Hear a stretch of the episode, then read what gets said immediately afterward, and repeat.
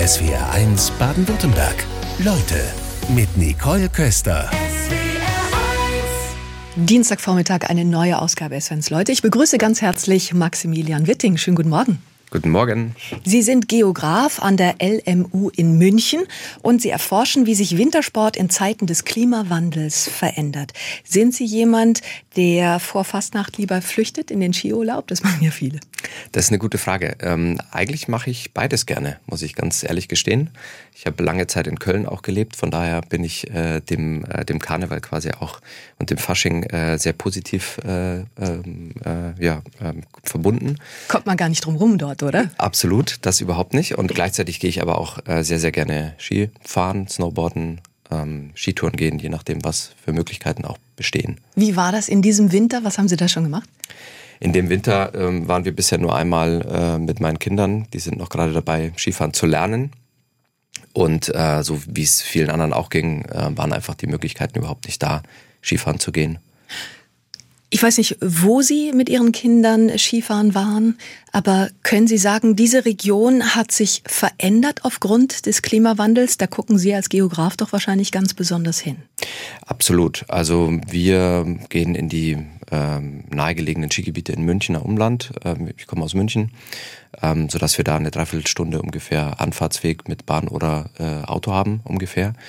Ähm, und dort sieht man natürlich in den letzten Jahren eine erhebliche Veränderung. Da haben Sie das Skifahren wahrscheinlich selbst noch gelernt dann. Ich habe genau, ich habe dort das Skifahren selbst gelernt, äh, noch zu Zeiten, als ähm, deutlich weniger Schneekanonen vorhanden waren äh, und auch natürlich auch deutlich mehr Schneefall auch im Winter noch. Und ähm, diese Veränderung, die, glaube ich, viele, die in dem, im Wintersport aktiv sind oder eben Akteure aus dem Wintersport äh, auch wahrnehmen, habe ich genauso wahrgenommen. Und die sind auch zusätzlich wissenschaftlich ganz klar belegt.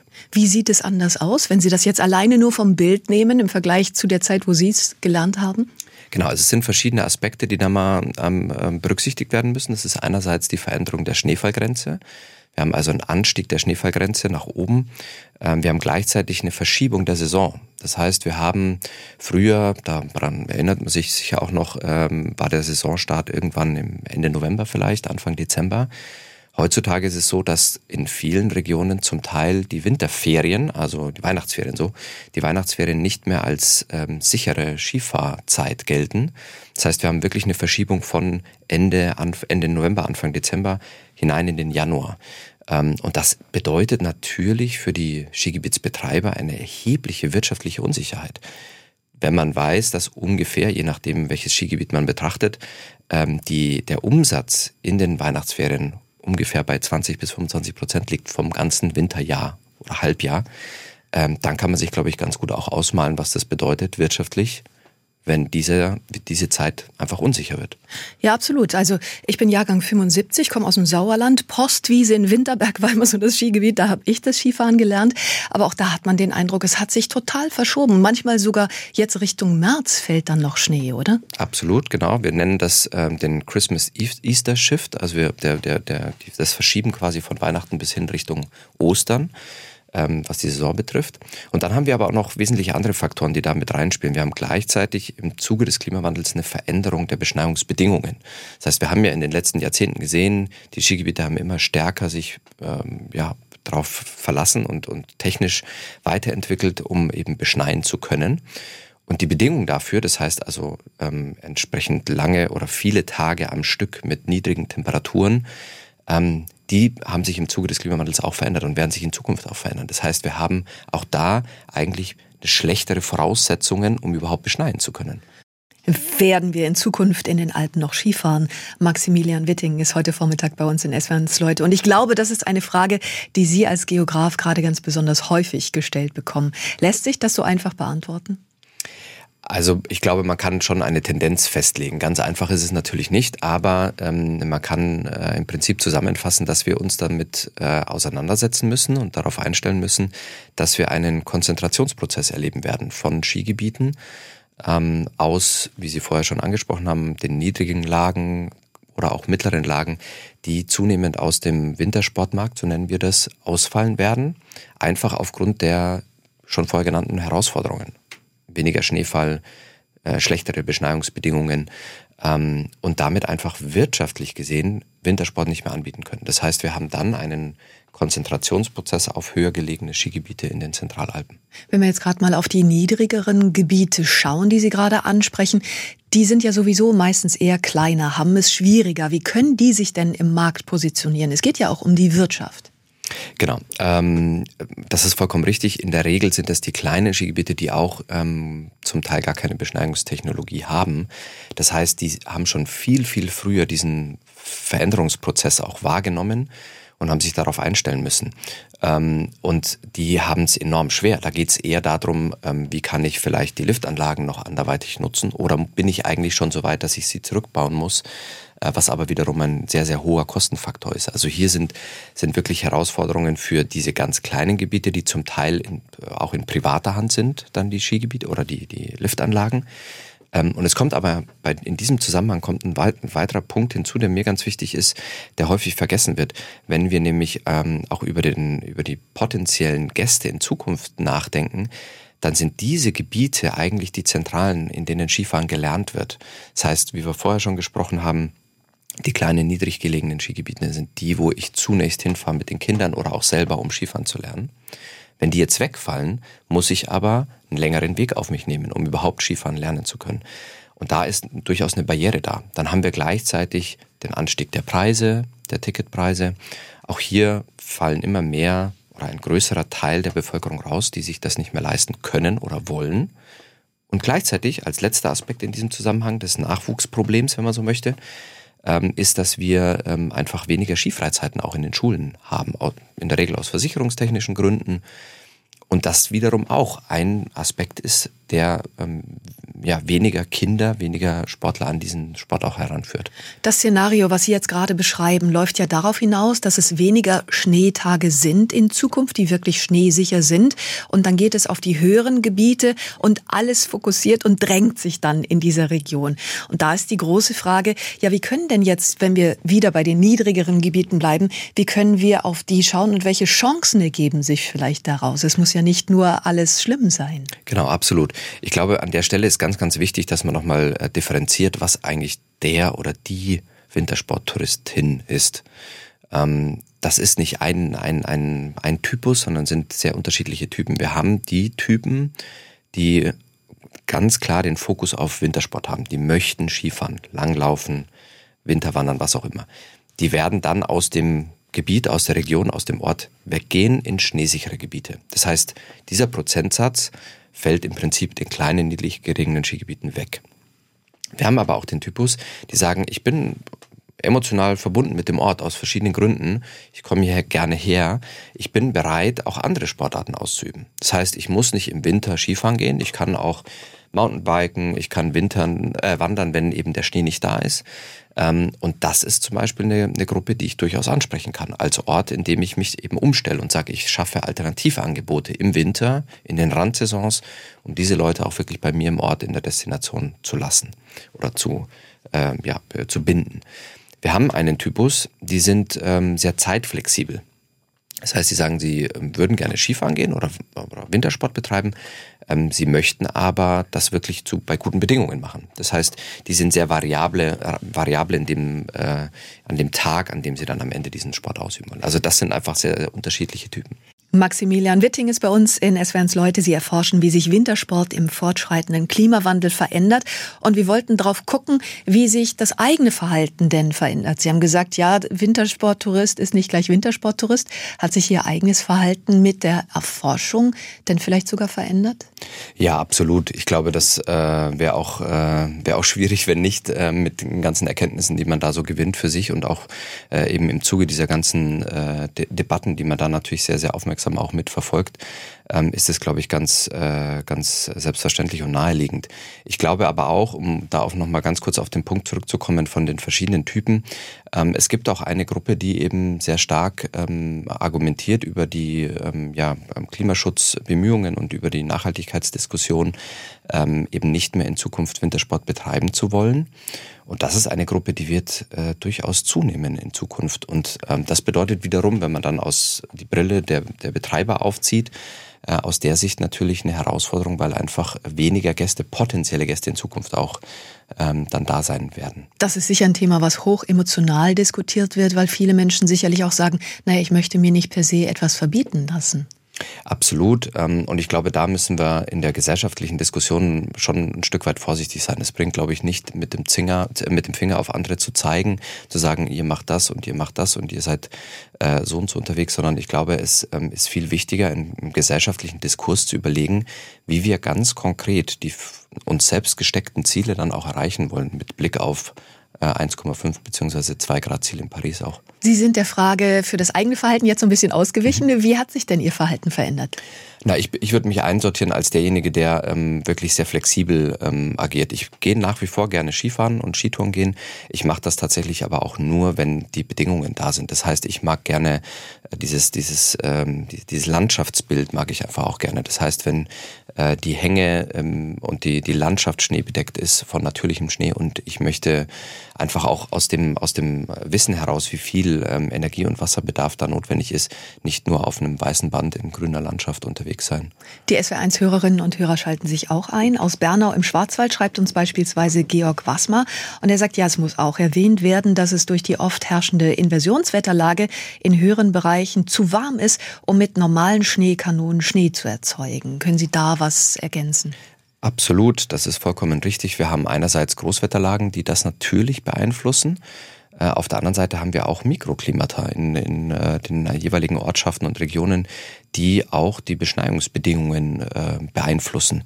Das heißt, wir brauchen oder die Skigebiete brauchen eine, eine, eine im Idealfall für die Grundbeschneiung, so nennt man das, ähm, idealerweise vier, fünf, sechs Tage aufeinanderfolgend, die ähm, reduzierte Temperaturen haben. Man kann auch, das sollte man schon auch mit ähm, bedenken, man kann auch, die Schneekanonen können auch bei höheren Temperaturen Schnee erzeugen. Bloß dafür brauchen sie exponentiell viel mehr Wasser und Energie. Können Sie speziell, weil der Schwarzwald gerade erwähnt mhm. wird, können Sie speziell für den Schwarzwald was sagen? Naja, der Schwarzwald ist genauso wie auch der Bayerische Wald äh, Mittelgebirgshöhenlage, äh, jetzt von der Höhenlage gesehen. Äh, und das sind Regionen, die einfach wahnsinnig vor, vor, vor großen Herausforderungen sind, auch was die Beschneiung angeht. Wir haben es vorher schon angesprochen. Das heißt, hier ist der Beschneiungs- ähm, oder die, die Beschneiungsmöglichkeiten verschlechtern sich drastisch. Wir haben weniger Schneefall im Winter eine Verschiebung der Saison, genauso wie ich vorher auch beschrieben habe. Das betrifft den Schwarzwald genauso. Und auch hier müssen sich die Regionen, die Orte eigentlich schon längstens Gedanken gemacht haben, wie kann ich denn ein Stück weit jedenfalls von der Abhängigkeit vom Winter auch wegkommen. Wobei Sie gerade das Mikroklima auch angesprochen haben. Das schafft ja nochmal ganz besondere Bedingungen. Balderschwang im Allgäu ist beispielsweise so ein Ort. Was macht diesen Ort so besonders? Genau, also in Balderschwang, das ist so ein klassisches Schneeloch. Ähm, da sind einfach die, ähm, sind die mikroklimatischen Bedingungen so günstig, dass dort vergleichsweise viel Schnee fällt, obwohl es im Vergleich, im Alpenvergleich gar nicht so sehr hoch gelegen ist. Also das gibt es auch und das sind eben dann, dann wird es schwierig auch zu differenzieren. Das heißt, wenn man wirklich ähm, die genaue Perspektive oder die, die genaue Projektion in Zukunft wissen möchte, wie verändern sich denn die klimatischen, die Beschneiungsbedingungen, die Schneefallbedingungen in meinem Ort, äh, dann muss man wirklich ganz genau ähm, hinsehen in die einzelnen Orte. Das kann ich jetzt pauschal nicht sagen, weil das da müsst, da fehlen mir die Daten jetzt hier vor Ort. Ähm, aber da gibt es natürlich erhebliche Unterschiede. Und da sieht man, wie differenziert man dann auch am Ende diese ganze Diskussion auch verfolgen muss. Es werden's Leute, wir sprechen darüber, wie sich Wintersport im fortschreitenden Klimawandel verändert mit dem Geografen Maximilian Witting. Und hier kommen Meinungen rein von den SW1-Hörerinnen und Hörern. Ähm, Jürgen Max 55 schreibt uns, entweder es schneit oder es schneit nicht. Und wenn es genug Schnee hat, kann man Wintersport betreiben. Alles andere ist ein schwerer Eingriff in die Natur. Jürgen Max aus Keltern schreibt uns das. Was sagen Sie, Herr Witting? Absolut. Also ähm, das ist natürlich ein Eingriff in die Natur. Wir sprechen da über Beschneiungstechnologie, die ähm, erstmal gebaut werden muss. Ähm, dann muss in der Regel ein Schneiteich angelegt werden. Wir haben natürlich Liftanlagen, die gebaut wurden. Wir haben die Pisten, die, äh, die gebaut wurden oder wo eben äh, Wald gerodet werden musste. Also das ist natürlich ein Eingriff in die Natur, absolut. Ähm, was wir in dieser ganzen Diskussion ähm, nicht vergessen dürfen, ist natürlich auch, dass das für gerade für die Orte vor Ort, die Regionen, ein ganz wesentlicher Wirtschaftszweig ist. Das heißt, es sind Arbeitsplätze, die da dran hängen. Ähm, und in dieser, in diesem Spannungsfeld bewegen sich einfach auch die Akteure und auch die, die Skigebietsbetreiber vor Ort, die eben für sich gewährleisten müssen, ähm, wie kann ich meinen Mitarbeitern weiterhin auch einen Arbeitsplatz liefern, indem ich vielleicht mich auch an, oder was heißt vielleicht, indem ich mich anpasse an die Veränderungen. Es ist so eine schwierige Gratwanderung. Die Skigebiete sind einerseits Opfer des Klimawandels, auf der anderen Seite sind sie Mitverursacher. Und in den Alpen werden wohl alleine mehr als 80.000 Schneekanonen eingesetzt. Haben Sie da Prognosen, wie sich das verändert in Zukunft? Also wir, wir ähm, wenn wir die Modelle uns ansehen, dann ist eigentlich sehr, sehr deutlich, dass ein, ähm, ein, ein gewisser Prozentsatz, das ist jetzt schwierig zu sagen, weil das äh, abhängig ist von den, von den jeweiligen Lagen, ähm, aber in Bayern ist es auf jeden Fall so, dass ein großer Prozentsatz ähm, der Skigebiete ähm, in den 2050er Jahren, wenn wir darüber sprechen, ähm, das heißt in den nächsten 25 Jahren wird sich da sehr, sehr viel verändern, ähm, die nicht mehr in der Lage sein werden, von den Bedingungen her überhaupt zu beschneien. Das heißt, wir werden da schon auch eine erhebliche Veränderung sehen, was eben diese Beschneiungstechnologie, die jetzt schon verbaut ist oder die jetzt schon aktiv ist, ähm, wie die sich verändern wird, auch der Einsatz der Technologie. In nur sechs Jahren hatte sich wohl die Zahl der Schneekanonen verdoppelt. Da kann man wahrscheinlich definitiv sagen, so wird es nicht weitergehen.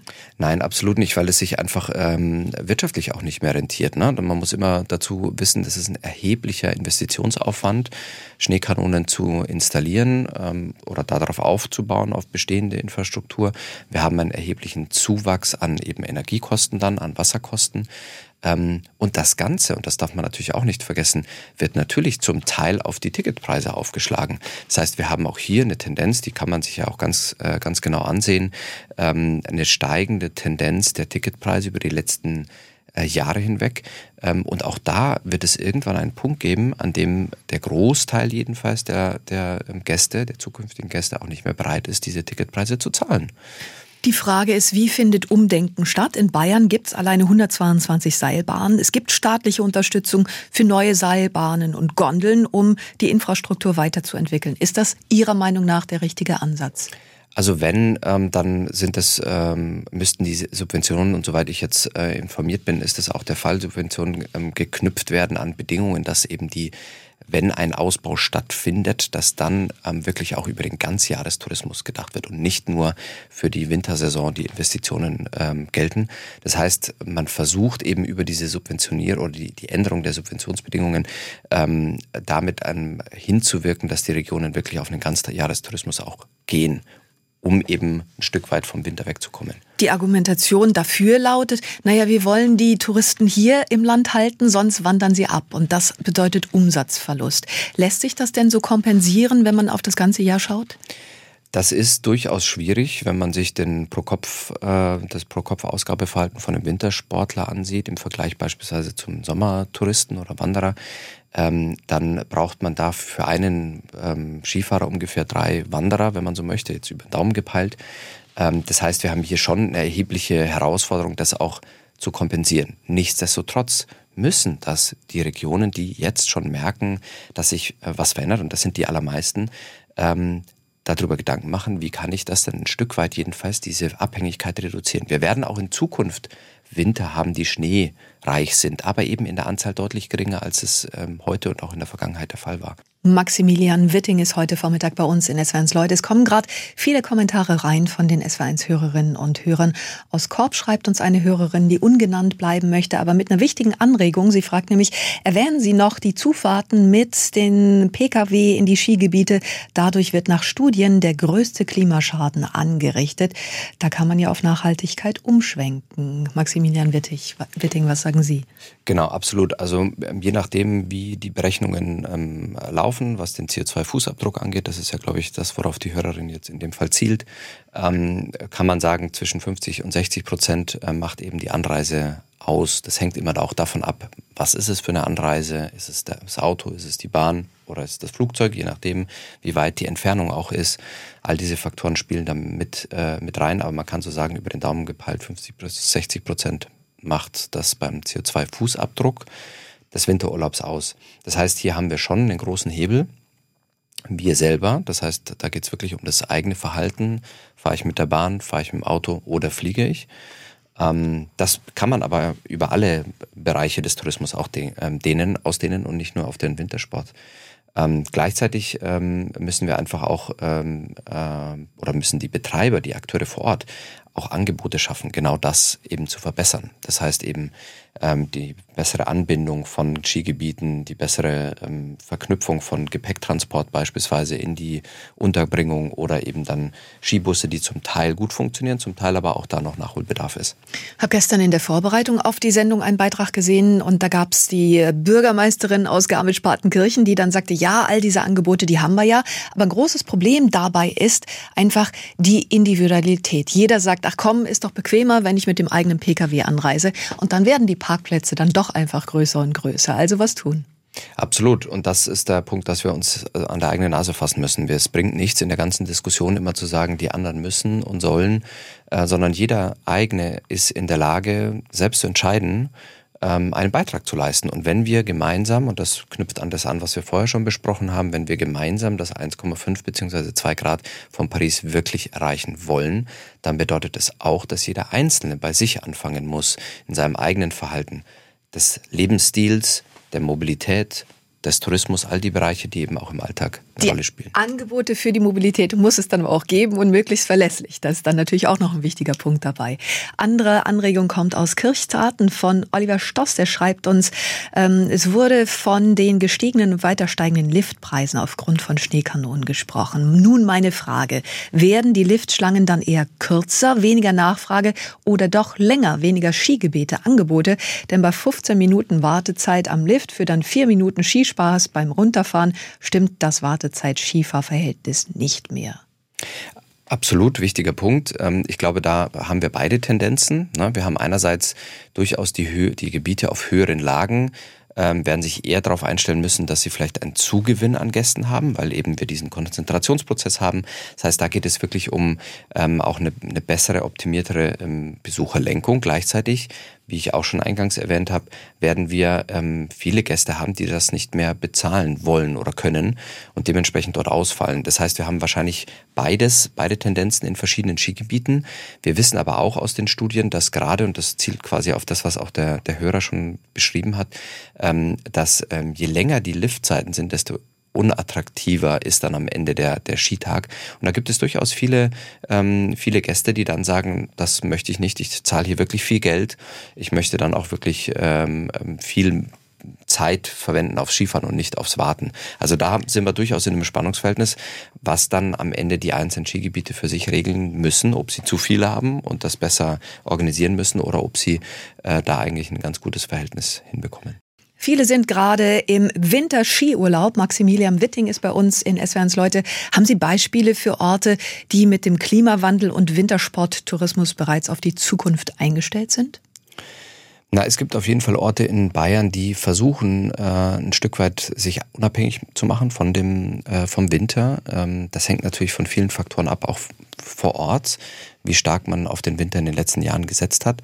Und es gibt auf jeden Fall auch Orte, die versuchen, andere Tourismuskonzepte umzusetzen, wie beispielsweise Bergsteigerdörfer als ein, ein Konzept ähm, in der Ramsau beispielsweise, ähm, wo man eben versucht, wirklich ähm, nur mit dem natürlich zur Verfügung stehenden Schnee auch zu arbeiten und, äh, und damit ein Stück weit, man, das Konzept nennt sich ein sanfter Tourismus, also eine andere Art auch der Herangehensweise äh, und des CO2-Verbrauchs, viel ähm, Fokus auf saisonale Produkte, regionale Produkte äh, Angebot der Anreise zu verbessern, der, der Anreise mit Bahn. Also da sind viele Facetten, die da berücksichtigt werden und ähm, auch positiv umgesetzt werden.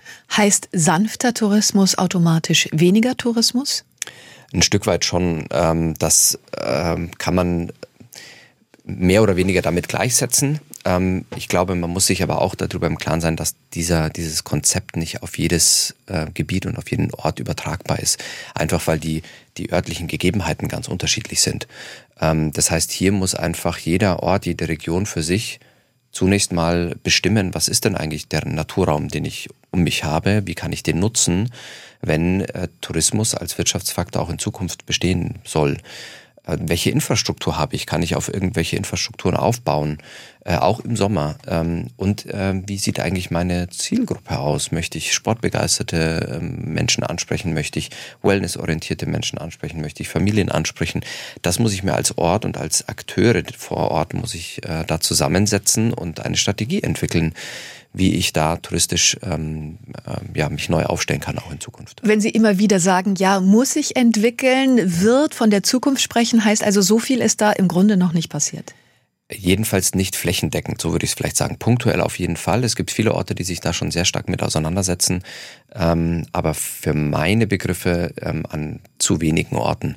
Wirklich auch diesen transformativen Gedanken ähm, zu verfolgen, zu sagen, wir müssen uns umstellen es, es funktioniert ein weiter so funktioniert einfach nicht. Aus den schon vorher ja genannten Gründen auch. Ähm, und da ist natürlich, ähm, ja, das ist eine schwierige Herangehensweise, weil vor Ort natürlich sehr viel Emotion auch mit den einzelnen Sportarten verbunden wird äh, und das sich davon zu lösen ein Stück weit. Das heißt nicht, dass ich das komplett außen vor lasse, aber mich davon zu lösen, das fällt schwer. Ihre Forschung an der LMU in München betrifft jetzt konkret Bayern, aber Sie können vielleicht auch äh, übergreifend für Baden-Württemberg sprechen. Und aus La schickt uns äh, Mathis gerade ein Foto, eine Webcam vom Feldberg. Und er fragt sich, was hat das aktuell noch mit Skisport zu tun? Vielleicht können Sie das Foto gerade mal beschreiben, kann jeder auch mal, wen, wer es äh, sich dafür interessiert, die Webcam einschalten. Aktuell das Bild vom Feldberg. Sieht wie aus? Genau, also der Feldberg sieht aus, ähm, ich würde sagen, weiß befleckt. Ähm, wir haben aber doch relativ viele Besucher auch. Ähm, wir haben gerade schon drüber gesprochen. Aus meiner Sicht ist das jetzt auch ein ganz gutes Beispiel, dass wir uns gerade in der Ferienzeit be bewegen oder befinden. Das heißt, wir haben im Tourismus noch mal eine Unterscheidung vorzunehmen zwischen den Übernachtungsgästen und den Tagesgästen. Übernachtungsgäste buchen in der Regel weit im Voraus, die sind quasi dann gebunden an die Zeit ähm, und dann müssen sie vor Ort entscheiden, kann ich Skifahren, möchte ich Skifahren oder langlaufen oder kann ich es nicht und mache dann einen anderen Sport. Da ist ein Tagesgast viel wettersensibler, viel, viel feinfühliger äh, und entscheidet im Zweifel dann sich dagegen, wenn er die Webcam sieht und sagt, bei den Bedingungen möchte ich nicht fahren. Also da sieht man auch vielleicht nochmal dieses Spannungsverhältnis ähm, und die Herausforderung auch für die Orte. Es gibt Orte, die sind sehr stark fokussiert auf Übernachtungsgäste. Es gibt aber auch sehr viele Orte, gerade im Münchner Umland auch, die sehr stark abhängig von Tagesgästen sind. Und die wird das wirtschaftlich gesehen sehr, sehr stark treffen, weil sie weil viel unsicher mehr ist ähm, in, in Zukunft im Winter, kommen jetzt meine Gäste, mit denen ich den entsprechenden Umsatz, den ich brauche, auch generieren kann. Maximilian Witting heute Vormittag bei uns in SWRs Leute. Wir wollen auf Lösungen schauen, mit dem Klimawandel umzugehen in den Skigebieten. Welche Lösungen gibt es da konkret? Naja, also die, wie wir vorher schon gesagt haben, müssen sich die Regionen einfach zunächst mal überlegen, was habe ich denn eigentlich für Potenziale im Naturraum und auch in der Infrastruktur ähm, äh, und äh, welche Zielgruppe möchte ich eigentlich erreichen. Und ähm, ich kann natürlich einerseits äh, beispielsweise dann die Piste im Sommer oder auch in den Randsaisons durch Mountainbike-Downhill-Strecken äh, ergänzen und damit ein Angebot schaffen, beispielsweise eben für Sportbegeisterte Gäste. Ähm, ich kann aber auch ähm, den Naturraum nutzen, indem ich äh, Wanderlehrpfade, Lehrpfade zum Klimawandel, Lehrpfade zu äh, der Vegetation, was auch immer, anbieten. Damit würde ich wahrscheinlich eher Familien ansprechen. Ähm, oder ich biete eben, wenn ich beispielsweise wellnessorientierte Gäste ansprechen möchte, dann baue ich da auf bestehende Infrastruktur auf oder biete vielleicht auch Alternativen an, wie ähm, Yoga-Angebot im Winter, äh, im Wald oder Wald, ähm, Waldpfade, die ich damit verbinden kann mit Erholungsaspekten. Also da gibt es ganz, ganz verschiedene ähm, Modelle und das ist ein Stück weit abhängig, was ich eben einfach für Möglichkeiten auch vor Ort habe. Können die Regionen, die eben nicht mehr so schneesicher sind im Winter, können die im Sommer vielleicht dennoch profitieren, auch klimatisch? Genau, wir haben ähm, durchaus die Tendenz, dass die höheren Lagen durch den Klimawandel attraktiv werden für Gäste, weil ähm, die Gäste dann ausweichen in eher mildere Temperaturregionen und das sind dann eben die Höhenlagen. Also kann man schon durchaus davon ausgehen, dass ähm, touristisch gesehen die Höhenlagen im Sommer durchaus auch profitieren können, weil eben in den tieferen Lagen, gerade in den Städten dann auch ähm, durch die immer zunehmenden ähm, Aspekte auch wie eben Hitzewellen und äh, Hitzeperioden dann ein Stück weit ein Ausweichort sind für diese, für diese Menschen. Ähm, wir ähm, dürfen dem aber auch nicht zu viel ähm, Potenzial beimessen, weil wir natürlich da auch ein Stück weit eine Balance finden oder die Regionen eine Balance finden müssen äh, von einem, einem, einem Zuwachs an Gästen im Sommer oder eben auch vielleicht die Saison weiter auszuweiten und zu sagen, ich bespiele auch die Randsaisons im Herbst, im Frühjahr um mich ein Stück weit weniger abhängig vom Sommer zu machen oder da eben zu entlasten, mich weniger abhängig vom Winter zu machen und ähm, hier ein Stück weit die, die Umsätze einfach in, in, im, ganzen Jahr zu betrachten und zu versuchen, auch dort zu generieren. Für wen das klappt, ist es ja vielleicht so eine Nebensaison sowieso auch interessanter, dann ist es nicht so voll, es ist vielleicht auch günstiger, also da gibt es dann einige Pluspunkte. Ähm, es gibt ja auch Regionen, die setzen dann im Sommer vermehrt auf andere sportliche Angebote, also wo ich Skifahren gelernt habe auf der Postwiese in Winterberg, Winterberg ist klar ein klassischer Wintersportort, aber im Sommer gibt es da inzwischen echt gutes Mountainbike-Angebot. Sowas könnten ja auch Lösungen sein. Absolut, wie gerade beschrieben, das sind eben dann die ähm, Überlegungen, dass die, die die Regionen für sich selber ähm, schaffen müssen, mit den einzelnen Akteuren, also mit dem Einzelhandel vor Ort, mit den Verleihinfrastruktur, ähm, mit dem Liftbetreiber, um zu überlegen, wie können wir Angebote schaffen, um uns breiter aufzustellen. Am Ende geht es in, gerade in den Regionen, die eben auch touristisch weiterhin bestehen wollen, darum, ihr Angebot zu diversifizieren. Das heißt, einfach breiter aufzustellen, mehr Angebote zu schaffen im Winter, in den Randsaisons, aber auch im Sommer, um einfach bestimmte ähm, ähm, ja, Entlastungen zu schaffen. Maximilian Witting heute Vormittag bei uns in SWNs Leute. Sie sind Geograf an der LMU in München. Wir wollten mehr über Ihre Forschungsarbeit erfahren. Wie sieht die denn konkret aus? Genau, das ist ähm, ganz, ganz unterschiedlich, je nachdem äh, natürlich, was man für ein, für ein Thema bearbeitet. In meinem konkreten Fall ähm, war es so, dass äh, die Untersuchungen ähm, mit verschiedenen Methoden gelaufen sind. Methoden meint äh, der Datenerhebung. Das heißt, ähm, einerseits, um mal ähm, eben diese Aussagen treffen zu können, welche Typen haben wir denn beispielsweise im, im Wintertourismus, ähm, wurden dann in verschiedenen äh, bayerischen Skigebieten einfach äh, die Skifahrer befragt nach dem eigenen Verhalten. Wie verhalten sie sich bei Veränderungen, bei bestimmten Veränderungen, ähm, bei weniger schneebedeckter Landschaft, bei Veränderung des Niederschlags, bei Veränderung der Schneebedingungen beispielsweise. Was war da konkret das Ergebnis? Genau, das Ergebnis ist das, was ich vorher schon angerissen habe, auch, dass wir eben ähm, sehr, sehr stark unterscheiden müssen ähm, zwischen den einzelnen Typen, die wir haben. Ähm, und das eine, glaube ich, eine ganz wichtige und wesentliche ähm, ja, Information ist auch für die vor Ort ähm, Destinationen, Regionen, weil sie äh, davon ausgehen können, dass ein vielleicht ein bestimmter Teil, Prozentsatz ihnen wegfällt, wenn sie nicht mehr Schneesicherheit äh, garantieren können.